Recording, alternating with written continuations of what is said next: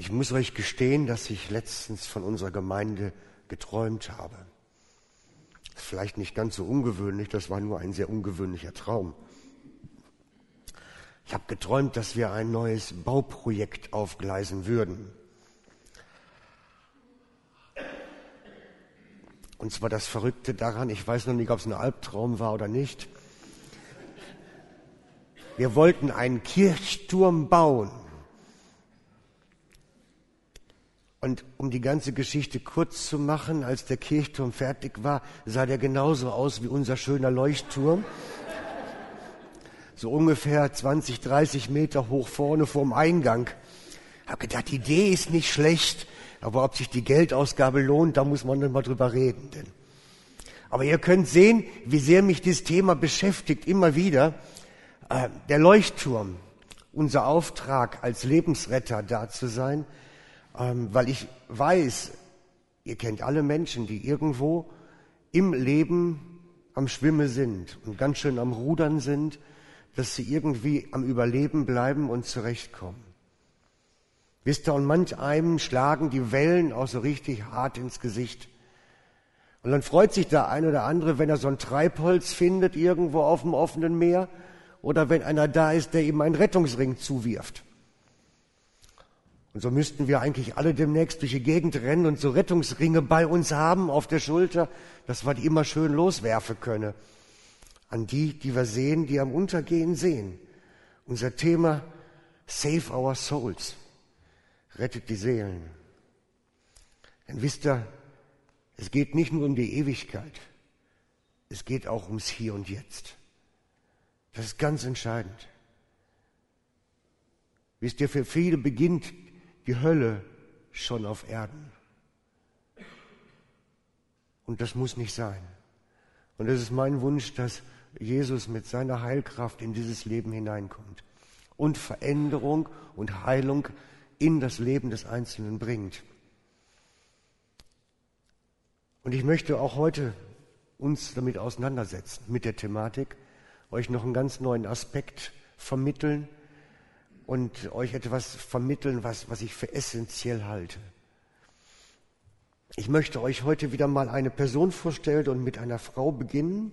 Haben wir schon öfter gemacht. Das, ihr Name ist Christine. Kennt ihr jemand zufällig? Keiner. Hey, jetzt fühle ich mich mal gut. Aber nachher kennt er die alle. Ganz sicher. Christine Sie ist in Griechenland geboren worden als Baby und dann mit den Eltern, mit der ganzen griechischen Sippschaft nach Australien, nach Sydney ausgewandert. Und sie ist dort unter ärmsten und erbärmlichsten Bedingungen letztlich groß geworden, als Immigrantenkind in Australien. Und was ihre Geschichte so bedauernswert macht, dass man sich natürlich bei so Sippschaften alles teilt und oftmals auch den Missbrauch. Und so hat sich praktisch jeder aus dem männlichen Teil der Familie an ihr vergangen. Sie ist bis zum Teenie-Alter so oft missbraucht worden, dass man sich es kaum vorstellen kann. Und als sie nicht mehr konnte und ganz unten war als Teenie, ist sie dann zu Hause ausgerissen. Auf der Straße, Straßenkind. Nichts konnte schlimmer sein als zu Hause also auf die Straße. Ihr Leben war in der Familie ein Traumata und auf der Straße zumindest wollte keiner was von ihr. Sie hatte die Hölle auf Erden. Und dort auf der Straße in Sydney lief sie einem Ehepaar über den Weg, einem Ehepaar, das sie eingesammelt hat. Und ich finde das sehr mutig. Wenn ich mir überlege, ein Kind von der Straße mit nach Hause nehmen, wo man sieht, das ist ein Straßenkind, das ist verwahrlost, traumatisiert, das mit nach Hause nehmen und sagen, ich kümmere mich jetzt drum, Hut ab. Und dann sind diese Ehepaar mit ihr einen ganz langen Weg der Heilung, der Wiederherstellung, der Erneuerung gegangen, über Jahre, Jahrzehnte. Und sie ist dann in ihrem, mit dem Ehepaar in die Kirche gekommen, hat Jesus kennengelernt, ist dann sogar Mitarbeiterin geworden in ihrer Kirche. Hat so die Jugendarbeit mit angefangen aufzubauen und die Kinderarbeit. Hat sie immer abgeholt, mit dem Mädels im Mädelkreis gemacht und dann wieder nach Hause gefahren. Und heute hat Gott etwas draus gemacht aus dem Leben. Gott gebraucht das Zerbrochene. Er hat etwas gemacht aus dem Leben und sie ist heute, das ist ihre Kapelle heute, wenn sie Gottesdienst hat. Das kennt er, ne? Das ist Hillsong Australien. Sie ist eine von vier Pastoren bei Hillsong Australien heute eine der bekanntesten der Welt, Gemeinden der Welt, und der größten auch. Gott hat sie gebraucht, ihr zerbrochenes Leben, um etwas ganz Tolles und Großes auf die Beine zu stellen. Gott gebraucht Zerbrochenes. Aber die entscheidenden Personen an dieser ganzen Geschichte für mich ist dieses Ehepaar. Mit ihnen hat alles angefangen. Der, der Turnaround, der Wechsel das Ehepaar, was gesagt hat, wir nehmen uns jetzt diesem Kind an, was dann mit dreckigen und verwahrlosten Klamotten auf der Straße rumhängt, wir nehmen es mal mit nach Hause. Ich weiß, hier in der Schweiz wäre das nicht möglich, da müssten wir es zur Kesp hin und hierhin und dahin. Aber da geht das, weil es fühlte sich ja eh keiner zuständig. Dieses Ehepaar, was dieses Kind von der Straße mitgenommen hat, ihm eine Heimat gegeben hat, und bereit war, in das Kind zu investieren. Bei ihnen war der Auslöser. Christine Kane war verloren und wurde gefunden. Und Verlorene werden von Menschen gefunden. Das müssen wir wissen. Und sie werden von uns gefunden. Nicht von irgendwem, sondern sie laufen uns über den Weg, weil Jesus sie uns über den Weg schickt. Und ich sage ja immer, dann begibt es sich. Dann kommt plötzlich diese Begebenheit und plötzlich ist etwas möglich. Das Thema von der Suche nach dem Verlorenen ist Jesus so wichtig im Neuen Testament, dass er eigentlich ein, ein ganz zusammenhängendes Kapitel nur darüber redet, über das Verlorene. Drei Gleichnisse, tak, tak, tak, tak drei Gleichnisse über das Verlorene. Und ich möchte über diese Gleichnisse kurz reden. Zum einen ist da das Gleichnis nach der verlorenen Münze. Jesus erzählt die Geschichte, eine Frau hatte zehn Münze. Ich weiß nicht genau, welchen Wert sie hatten. Man schreibt einen den, zehn Denar. Ich weiß aber nicht genau, was ein Denar für den Wert hatte in der Zeit.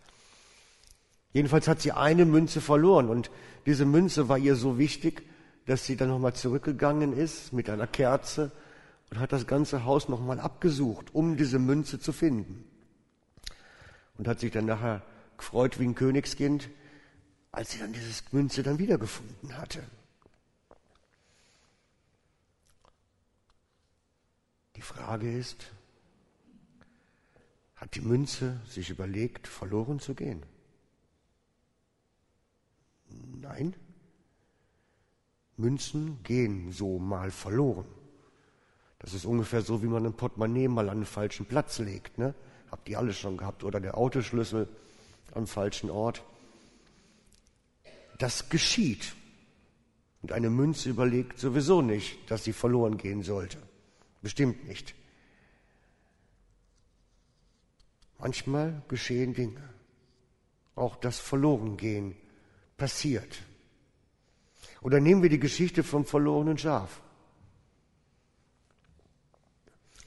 Jesus erzählt das Gleichnis von einem Schafhirten, der eine eigene Herde von 100 Schafen hat. Das ist schon ein bisschen was. Das heißt, es geht ihm eines verloren. Dann macht er es so, er sorgt dafür, dass die anderen geschützt und bewahrt sind und macht sich auf die Suche nach dem einen. Er wird aktiv. Das haben alle Gleichnisse an sich. Sie werden aktiv. Aktiv zum Suchen. Und auch hier wieder die Frage, hat sich das Schaf dazu entschieden verloren zu gehen? Also ich stelle mir das jetzt praktisch mal so vor. Das kleine Lämmlein hat da mit den anderen auf der Wiese gehockt und hat den Tag hindurch gefressen.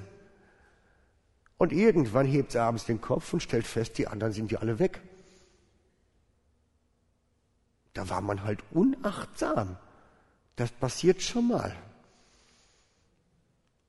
Das Schaf hat sich doch nicht überlegt, ich gehe jetzt mal heute verloren, mal gucken, was der Hirte jetzt macht. Nein, das Schaf wollte nicht einfach rebellieren und Theater machen. Und ähnlich sehe ich da auch das Gleichnis vom verlorenen Sohn. Die Geschichte kennt ihr alle von dem Sohn, der sich den Erbteil auszahlen lässt und meint, er könnte im fernen Land in Saus und Braus leben und sich ein gutes Leben machen und dann unter die Räder kommt dort. Und irgendwann die unheimlich geistliche Erkenntnis hat, jetzt gehe ich wieder nach Hause, weil zumindest als Arbeiter habe ich es da besser als hier. Ich glaube nicht, dass der verlorene Sohn böse ist oder hinterhältig oder schlecht. Ich glaube, der hat sich wie viele junge Leute verkalkuliert. Das machen viele junge Leute in unseren Tagen, dass sie sich verkalkulieren und überlegen, das Gras hinterm Zaun ist grüner als das auf der Wiese. Also müssen wir mal die Welt entdecken gehen bis sie feststellen, das schmeckt doch alles nur Mist. Darum glaube ich nicht, dass der verlorene Sohn ein Böse ist. Der ist normal. Er hat sich verkalkuliert. Und darum glaube ich, bei diesen ganzen drei Gleichnissen ist so dann Gesamtbotschaft da drin, die heißt, verloren gehen passiert. Es ist möglich. Und das ist auch nicht böse. Und es hat auch keine Schuldfrage, wer ist jetzt schuld, sondern es passiert.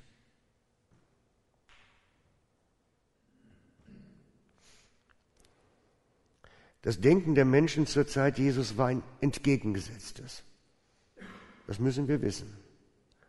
Die Pharisäer und Schriftgelehrten lehrten das Volk, dass jeder Mensch selber seines eigenen Glückes Schmied oder Untergangsschmied ist.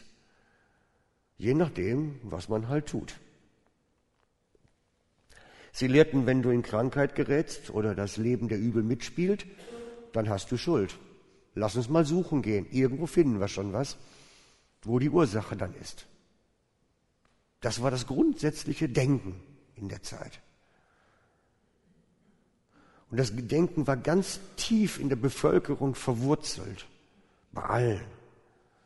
Selbst als Jesus mit den Jüngern an dem blinden Bartimäus vorbeikommt, was fragen ihn da Jünger? Rabbi, fragen die Jünger. Wer ist schuld daran, dass dieser Mann blind ist? Hat er selbst Schuld auf sich geladen oder seine Eltern? Da ging es nicht darum, ist das eine Frage von Schuld, sondern nur noch wer. Wer hat jetzt Schuld, dass der blind ist und damit zum Bettler geworden ist? Einfach Ursache und Wirkung. Und was sagt Jesus dann dazu? Weder noch. Vielmehr soll an ihm die Macht Gottes sichtbar werden. Weder noch. Keine Schuldfrage. Es geht nicht um Schuld. Gar nicht. Und ich glaube auch, dass das bei vielen, die heute so in Schwierigkeiten geraten oder die irgendwo in, in Schwierigkeiten stecken, nicht eine Frage von Ursache und Wirkung ist oder die Frage von Schuld, sondern eine Frage von, wie können wir Gottes Macht in seinem Leben sichtbar werden lassen? Das ist die Frage, um die es geht. Es gilt genauso heute noch.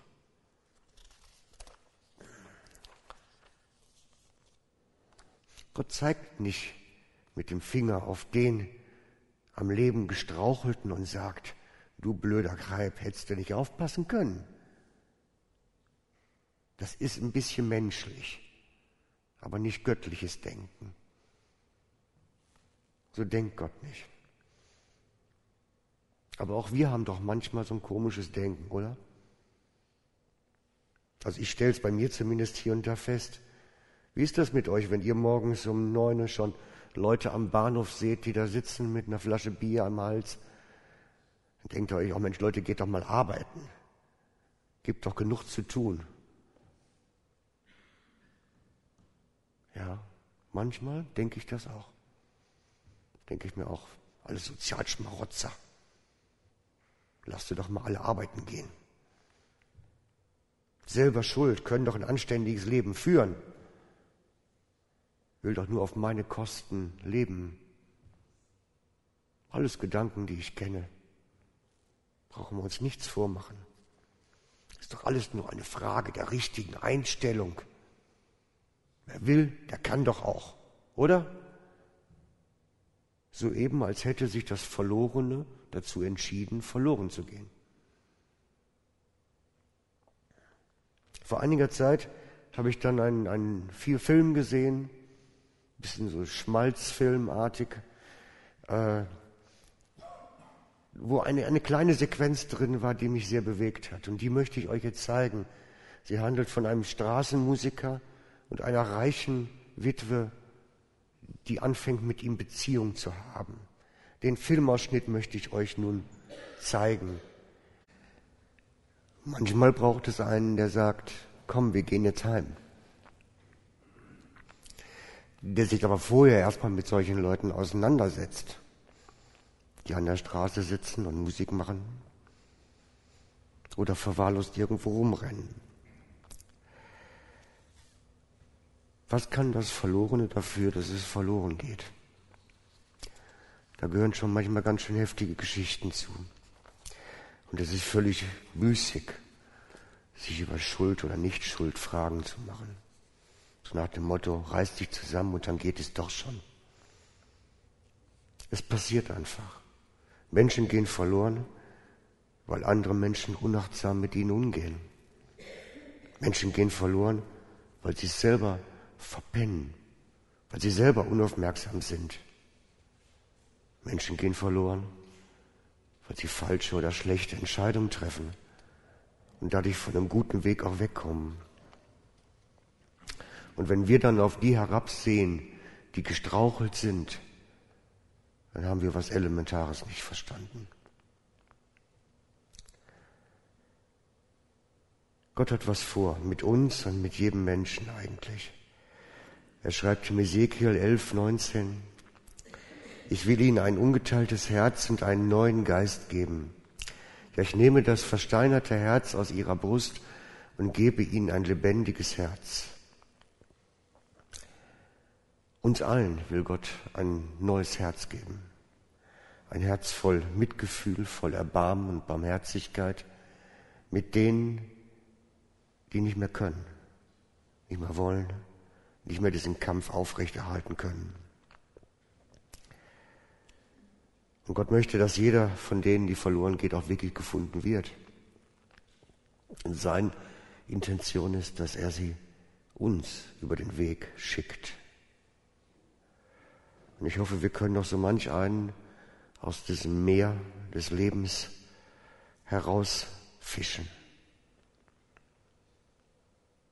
Wir dürfen nicht übermütig werden, nur weil wir vielleicht schon lange Jahre dabei sind, in der Kirche gehen letztlich wurde jeder gefunden. Ich habe mal versucht, vor ganz vielen Jahren meiner Gemeinde das beizubringen. Dieses neue Herz.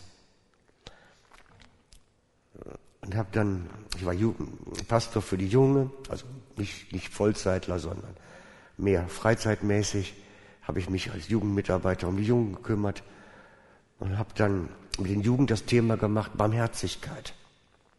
Wie gehen wir denn mit denen um, mit solchen Gestrauchelten?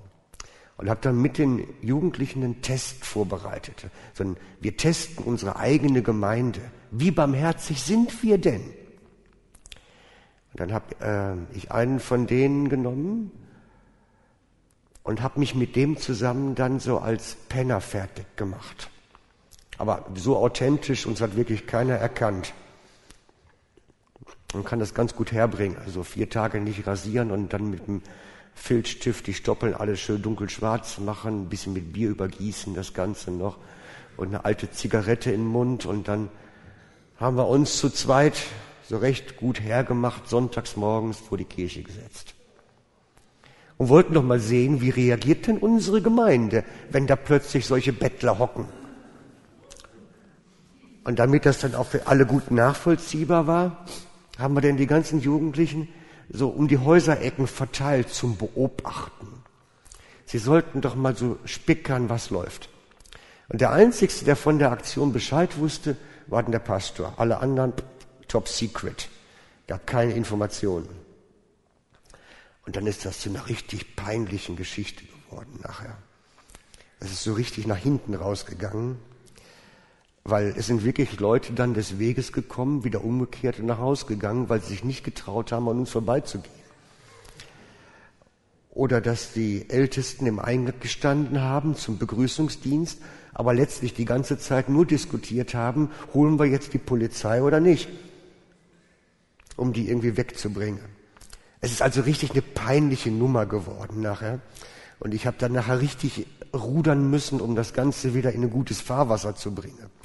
Aber es hat mir etwas gezeigt, dass wie viel Mühe wir haben, mit denen, die gestrauchelt sind, irgendwo ein bisschen näher zu kommen. Das hat es mir gezeigt. Und ich glaube, das ist bei uns allen auch so.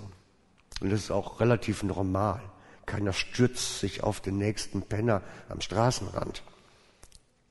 Aber ich glaube, dass Gott uns da eine neue Empfindlichkeit gibt neue Offenheit gibt, neue Entdecken gibt, was da auch für ein Schatz drin ist.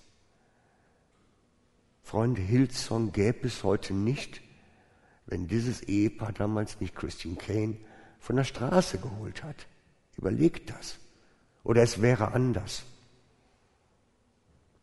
Das sind alles so Geschichten, die dazugehören dann nachher.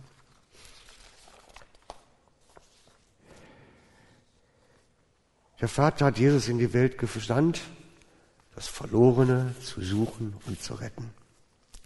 Und was sagt er zu den Jüngern danach? So wie du mich in die Welt gesandt hast, so sende ich sie in die Welt. Es macht keinen Unterschied. Wir können riesige Bücher über Jüngerschaft lesen, über Gemeindebaustrategie. Wenn wir das vergessen, dass Jesus gekommen ist, das Verlorene zu suchen und zu retten und dass wir genauso gesandt sind, das Verlorene zu suchen und zu retten. Wenn wir das vergessen, sind wir daneben. Für mich völlig klar. Und wenn du heute Morgen oder morgen früh vielmehr deine Arbeitskollegen siehst, die Leute im Mikro, wenn du einkaufen gehst, im Koop oder wo immer auch hin, dann sieh sie mal mit den Augen der Verlorenheit mit den Augen des Vaters, der möchte, dass seine Kinder wieder in seinen liebenden Armen sind. Denn Gott hat herzliches Erbarmen und er möchte, dass allen geholfen wird, ohne Ausnahme. Und er sagt auch nicht, der war besonders schlecht, den nehmen wir jetzt gar nicht mehr. Und es jammert sein Herz, sagte Jesus mehrfach. Es jammerte sein Herz. Menschen gehen verloren, weil sie miteinander unachtsam umgehen. Das ist so. Menschen gehen auch verloren, weil sie sich selber verpennen oder unaufmerksam sind. Menschen gehen verloren, weil sie falsche, schlechte Entscheidungen treffen oder weil sich manchmal, wie bei dem ICE-Fahrer, Dinge ergeben, die man nicht mehr unter Kontrolle hat. Auch das gibt es. Und Gott ruft uns auf zum herzlichen Erbarmen. Wir sollen herzliches Erbarmen haben. Und das möchte ich euch heute mitgeben. Lasst euch ein weiches Herz schenken vom Herrn, das herzliches Erbarmen hat für die, die gestrauchelt sind. So ähnlich wie die alte Lady, die dort den Straßenmusiker aufgreift oder halt das Ehepaar, was die Christine von der Straße aufliest. Gott kann Großes tun. wenn wir uns an seinen Sorgen, an seinen Dingen, die ihn beschäftigen, wieder daran Anteil nehmen. Ich glaube, wir müssen lernen, neu Gottes Sichtweise zu bekommen für diese Welt.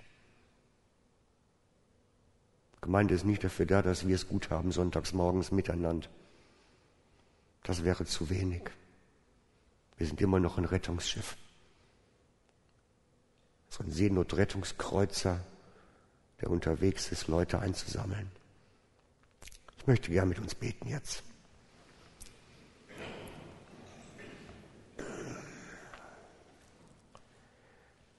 Jesus, und wir danken dir, dass du Großes vorhast. Dass du Menschen in deine Nähe ziehen möchtest und ihr Leben transformieren möchtest. Wir danken dir dafür, dass deine Macht und deine Größe und deine Herrlichkeit absolut ausreichend ist, um jeden Menschen aus seiner Not herauszuziehen. Und wir bitten dich, dass du uns gebrauchst als deine Werkzeuge und uns als Gemeinde auch gebrauchst, dass wir in dieser Welt diese Spuren säen, diesen Lichtstrahl aussenden wie ein Leuchtturm. Möchten dich bitten, dass du uns fähiger machst, Menschen aus dieser Seenotsituation rauszuholen, aus dieser Lebensnotsituation rauszuholen. Herr, wirke du unter uns und durch uns. Gebrauch uns, Herr. Amen.